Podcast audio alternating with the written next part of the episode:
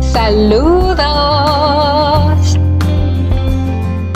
Te damos la bienvenida a nuestro podcast Vivamos Mientras.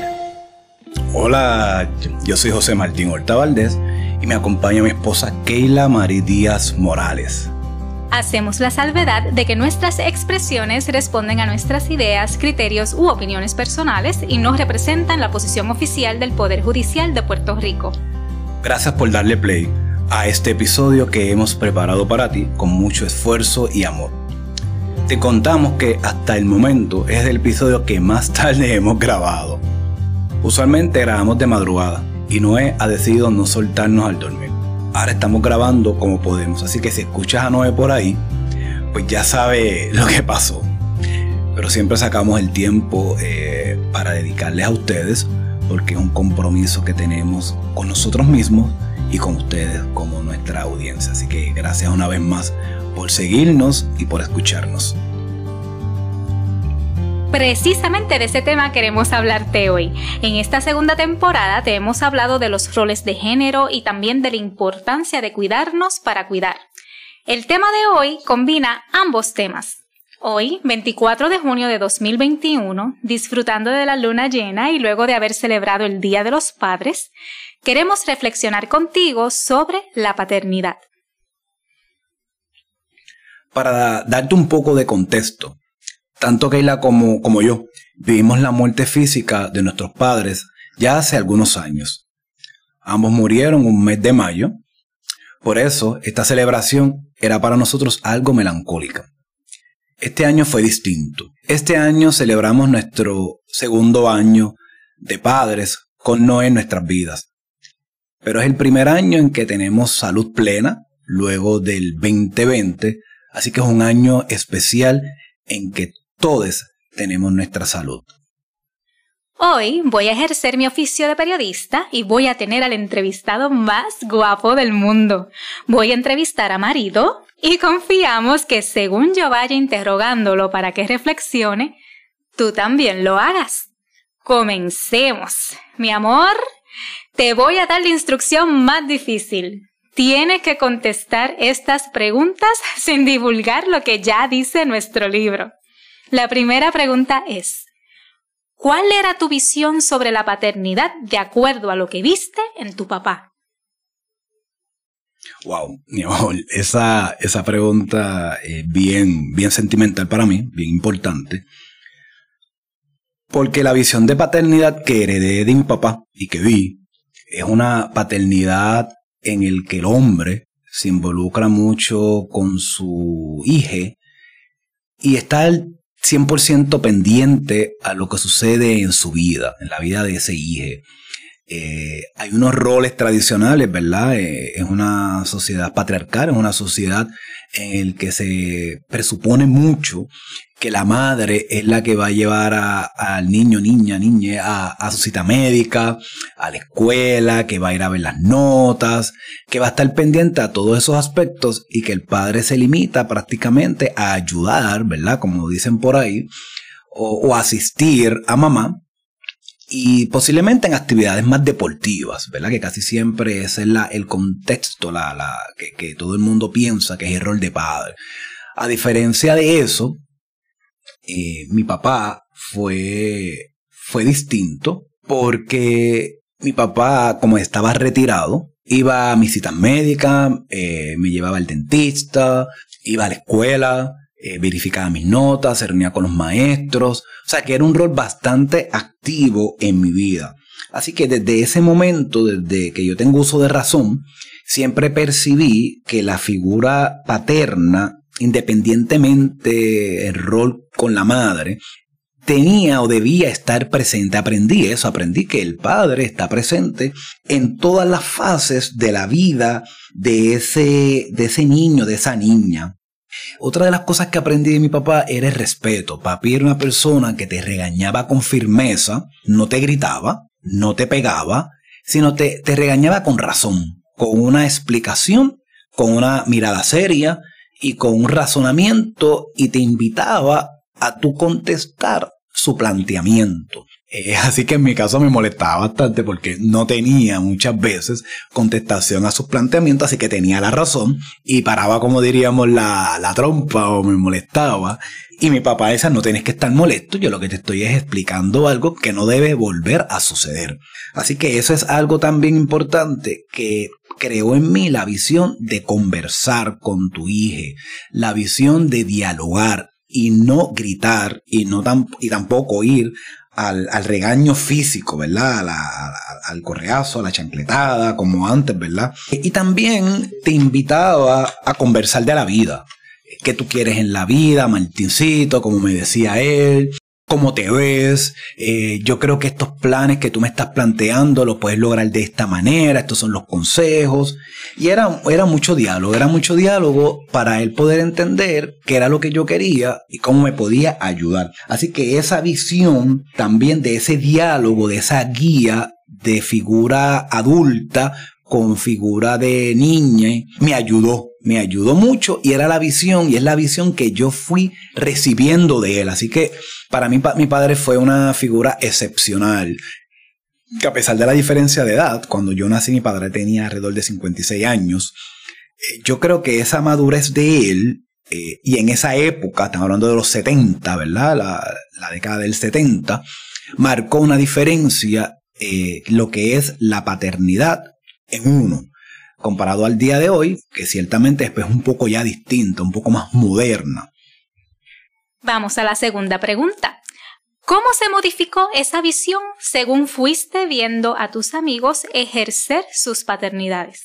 Eso que yo venía de niño eh, con mi padre y que no vi en otros amigos míos cuando yo era niño, lo vi o lo estoy viendo en mis amigos. Como mis amigos, desde antes de, yo casarme contigo, de conocerte, que ya yo veía esa paternidad en ellos, era una paternidad integrada, una paternidad, cuando digo integrada, integrada en términos de la participación del padre con la madre en actividades eh, extracurriculares, en la parte de hacer asignaciones, en la parte de mantenerse en el hogar. Una de las cosas que yo siempre soñé era contener mi hogar.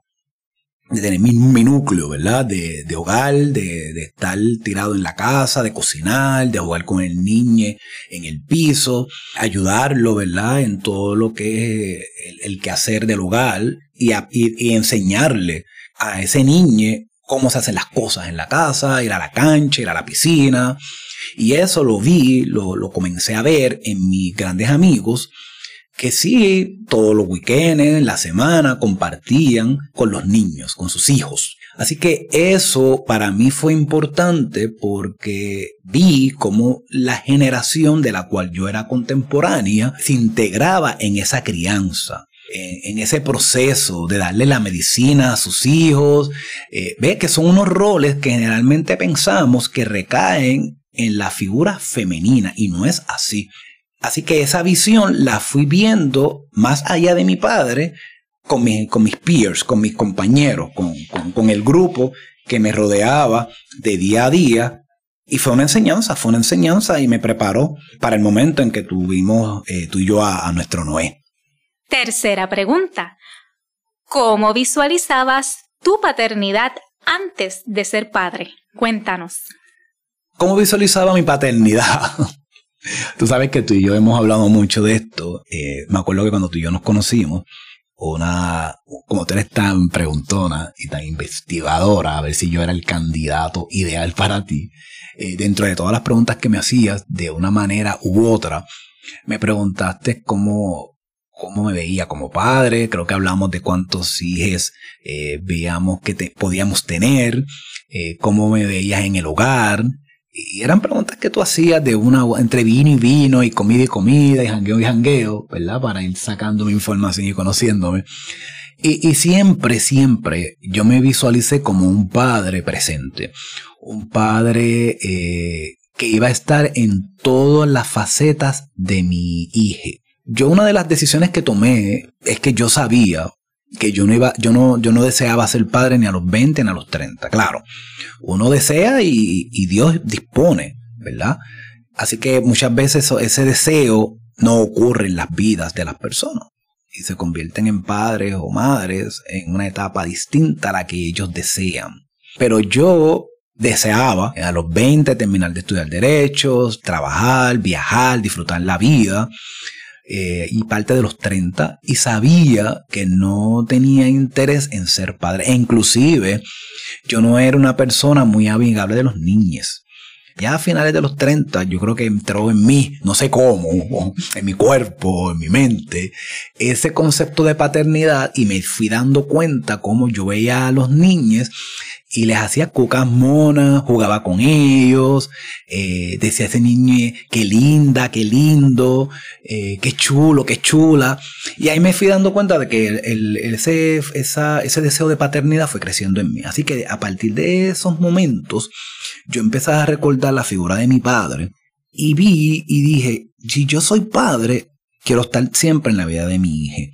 Yo quiero ayudarlo, yo quiero educarlo, eh, yo quiero que tenga de todo en términos sentimentales, en términos de afecto, que, que no le falte nada. Y para mí uno de los aspectos más importantes de la paternidad y que yo lo, lo veo como una filosofía de mi vida y lo, y lo, y fue parte de mis rezos cuando yo estaba pasando por mi situación de salud, que yo oraba todas las noches y le pedía a, mi ser, a mi Dios, que es mi ser espiritual, que es mi guía, que me diera la oportunidad de seguir viviendo para yo poderle entregar a la sociedad y a él físicamente un niño, que lo que teníamos, a Noé, eh, productivo eh, un ser humano excepcional, una aportación. Yo creo que la paternidad, y claro, la maternidad, pero estamos hablando de la paternidad,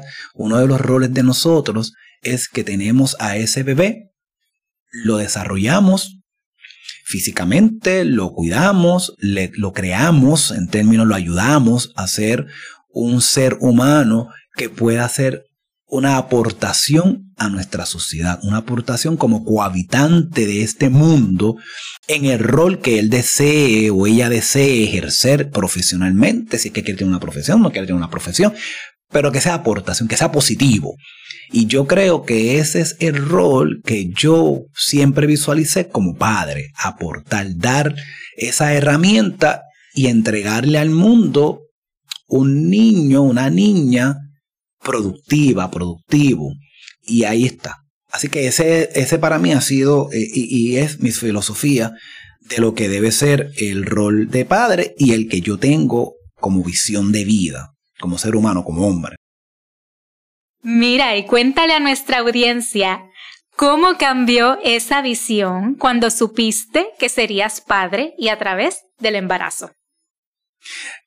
Mi visión de, de cambiar la paternidad no cambió siempre estuve firme en cómo yo quería ser padre, tanto por lo que aprendí de mi padre, como lo que vi de mis amigos, eh, y lo que fui eh, eh, ¿verdad? viendo a través de, mi crecimiento, de mi madurez. Esa madurez que me permitió desear ser padre. ya a finales de los 30, comienzo de los 40. Lo que sí te puedo decir, mi amor, es que uno de, las, de los aspectos que cambió una vez eh, entramos en el proceso de embarazo contigo, fue que yo veía, y eso sí, lo vi y, lo he visto, en muchos amigos y personas allegadas a mí, de mi generación, que, que, tienen este deseo de producir, producir, producir, hacer dinero, trabajar, trabajar, trabajar, y muchas veces se sacrifican y no participan en la vida activa de su hija. Y eso fue cambiando en mí porque era algo que aunque yo quería estar presente siempre, cuando tú y yo empezamos a tener a nuestro, a criarlo ya después del embarazo, yo trabajaba mucho y trabajo mucho, o sea, no, pero le daba mucha importancia a la producción laboral. Cuando pasamos mi crisis de salud, que tuvimos meses, eh, y yo tuve meses sin trabajar, por la situación de salud, me di cuenta que lo más importante no es eh, la, la premisa, voy a producir mucho dinero, voy a trabajar mucho para dejarle el fruto a mi hijo, a mi hija. y que la premisa cambió. Y la premisa es, voy a vivir, voy a disfrutarme la vida, voy a sacar todo el tiempo posible para darle lo mejor a mi hijo o a mi hija. Y eso cambió cuando pasamos mi crisis de salud. Así que mi prioridad es compartir, gozarme, disfrutarme a Noé. Y el segundo plano es el trabajo, es la, otra fase, ¿verdad? Es las otras cosas de mi vida, el compartir con mis amigos, con mis amigas. No, eso es a segundo plano. Mi primer plano es tú como mi esposa, tú como parte de mi hogar y Noé como parte de nuestro hogar. Esa es mi prioridad. Y sobre eso no hay negociación alguna. Y eso lo aprendí, ¿por qué? Porque si yo me pongo con la premisa de que voy a producir, de que voy a hacer dinero, de que voy a, a, darle el tiempo a otros, entonces me puedo ir de este mundo. Y todo eso que yo hice, toda esa riqueza, todo ese tiempo que le dediqué a otras personas, se quedó ahí, pero no pude disfrutarme ni a ti ni a Noé. Así que eso invierto porque aprendí y me di cuenta que nosotros nos podemos ir en cualquier momento de este mundo. Y eso lo aprendí en el 2020 como situación de salud. Y esa es parte del cambio, ¿verdad? En la visión de vida. Y obviamente estar contigo en ese embarazo, desde ese momento yo sabía, eh, me disfrutaba a, a, Noé, sentía cada, cada instante, me sentía más cercano. Yo me acuerdo que yo te comenté que yo quería ser un padre presente y que iba a estar en todo momento de tu etapa de gestación. Así que yo fui a todas tus citas, a nuestras citas, porque eran nosotros, aunque era la ginecóloga que físicamente te iba a examinar a ti, pero era nuestra cita. Así que yo desde ese momento era parte. Fuimos a nuestras clases de embarazo, de preparación de, de, de parto, y desde ese momento yo sabía que esto era un trabajo en equipo y sentí ese amor, ese afecto hacia Noé, aunque físicamente no estuviese dentro de mí. Me encanta todo esto que has dicho, de verdad, yo te escucho y me enamoro cada vez más de ti. Los que nos están escuchando deben pensar como, ay, qué pareja más empalagosa, pues mira, lo siento, así somos. mira, mi amor, vamos a la próxima pregunta. ¿Qué consejos darías a otros padres? Yo creo que el, el wow, gracias por esa pregunta, mi, eh, mi amor. Consejos a otros padres. Como te dije, que la premisa de, cuidar, la premisa de, compartir, la premisa de bienestar con tu hija sea lo primero. Olvídate de, tener como primera, como primera premisa de vida, como filosofía, el trabajar.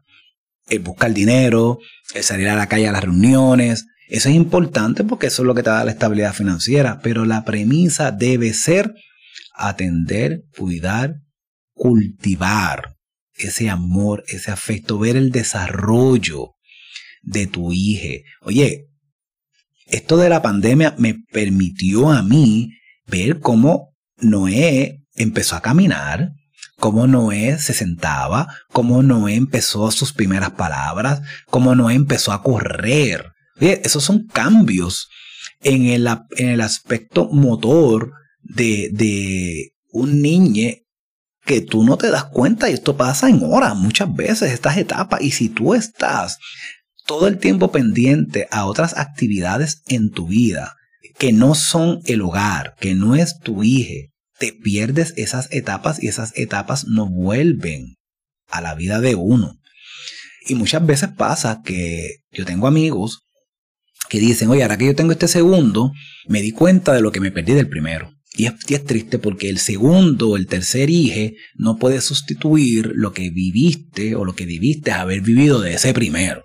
Así que por eso yo pienso que la premisa, y vuelvo a usar la palabra premisa, aunque sea repetitiva, como filosofía de vida, es vivir a tu hijo, gozártelo. Y las segundas premisas van por el trabajo. Así que esos son los primeros consejos. Segundo consejo, ama, disfruta, aventura con tu hijo cada etapa es distinta. A veces yo me voy con Noé porque tú estás trabajando y me lo llevo a la playa, me lo llevo a la piscina, me lo llevo al parque, porque esos son momentos que no vuelven. Lo que yo me disfruté de Noé en el parque el sábado pasado, a su año y once meses, No es la misma manera que yo me voy a disfrutar el parque cuando no tenga dos años y medio, porque él lo va a ver distinto.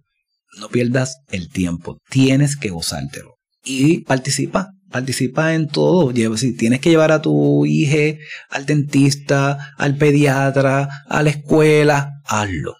Eso es una satisfacción extraordinaria que yo aprendí a hacer y que vi en mi padre, como les dije al principio. El diálogo. Una de las cosas que yo me he sorprendido es que como niño, como no es tan pequeño, si tú le explicas las cosas, él las entiende. No es, te tengo que cambiar el pamper, porque si no te cambio el pamper, te puedes irritar.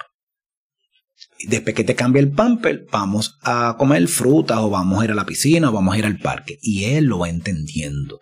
Y fíjense, como yo les comenté al principio, que papi hablaba conmigo, así que desde pequeño establecer ese diálogo con tu hija.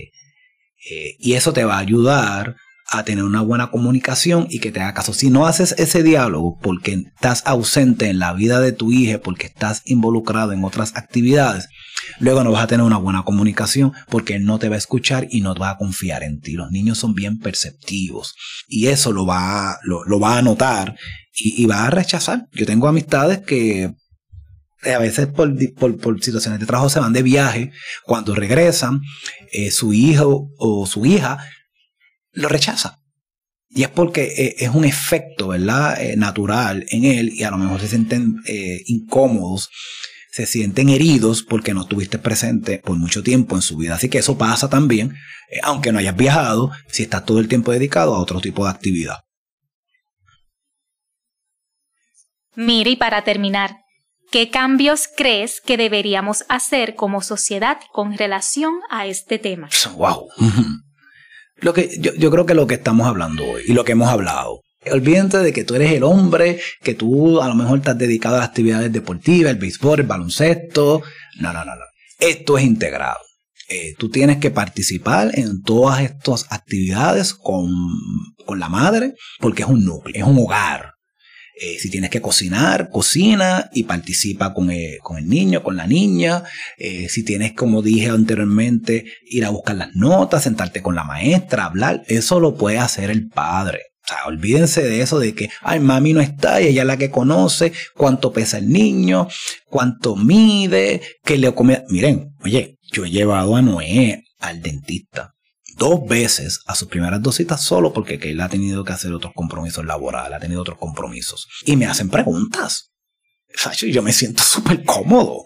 Y yo sé cuánto no midió, cuánto pesó, qué le gusta, qué no le gusta porque lo conozco. ¿Y por qué lo conozco? Porque estoy presente en su vida. No he delegado ese rol en ti, mi amor, en Keila. Así que hay que romper ese estigma social de que el padre es aquel que solamente provee y está con el niño o la niña ciertos momentos y que a lo mejor se dedica a actividades deportivas. Claro, no, yo tenemos muchas actividades deportivas porque a mí me gusta hacer ejercicio, así que ya desde pequeño él está conmigo en mis rutinas. Así que eso es, yo creo que lo más importante que hay que romper eh, y ese paradigma de que tú eres el proveedor y que te quedas como proveedor y que no participas de las actividades del hogar y tampoco los roles, ¿verdad? Eh, que muchas veces son que entendemos que los roles tradicionales es que la mamá haga las cosas, lave, limpie, mapee. Oye, no es, nosotros le compramos un mapa, una escoba, eh, le hemos comprado utensilios, así que el mapea y él barre y pega manguera conmigo y hace jardinería. Y esas son las cosas que nosotros debemos romper e integrar en la vida de nuestros pequeños para que sean seres completos, seguros, seguras, seres decididos, decididas. Y eso es lo que buscamos, una seguridad. Y para tener esa seguridad, papá y mamá tienen que ser parte de la vida de ese niño. Bueno, yo creo que ya podemos cerrar la entrevista. Si me dejan, yo sigo aquí interrogando a marido. Bueno, saben que los interrogo todo el tiempo. La diferencia que aquí estoy grabando. Queremos extender nuestro abrazo, gratitud y felicitaciones a todas las paternidades, incluyendo a esos tíos, padrinos, abuelos o sencillamente todo aquel que arrope de amor a cualquier niña aún después de llegar a la adultez, porque recordemos, todos seguimos siendo hijos y todos tenemos un niño interior. Bueno, mi amor, gracias por permitirme compartir con ustedes y ser tu invitado. Así que fuiste invitado hoy, fuiste invitado, tú fuiste la anfitriona, la, que corrió el show hoy. Amigos y amigas, nada, suscríbete a nuestro newsletter para que estés al día sobre todos nuestros inventos, incluyendo la publicación de nuestro libro, que ya está a solo semanas de salir a tus manos. Entra a vivamosmientras.com para suscribirte. Como te hemos comentado por Instagram y Facebook, preparamos para ti las herramientas para que vivamos mientras. Un ebook gratuito en el que te compartimos qué fue lo que nos ayudó a transitar la crisis del 2020.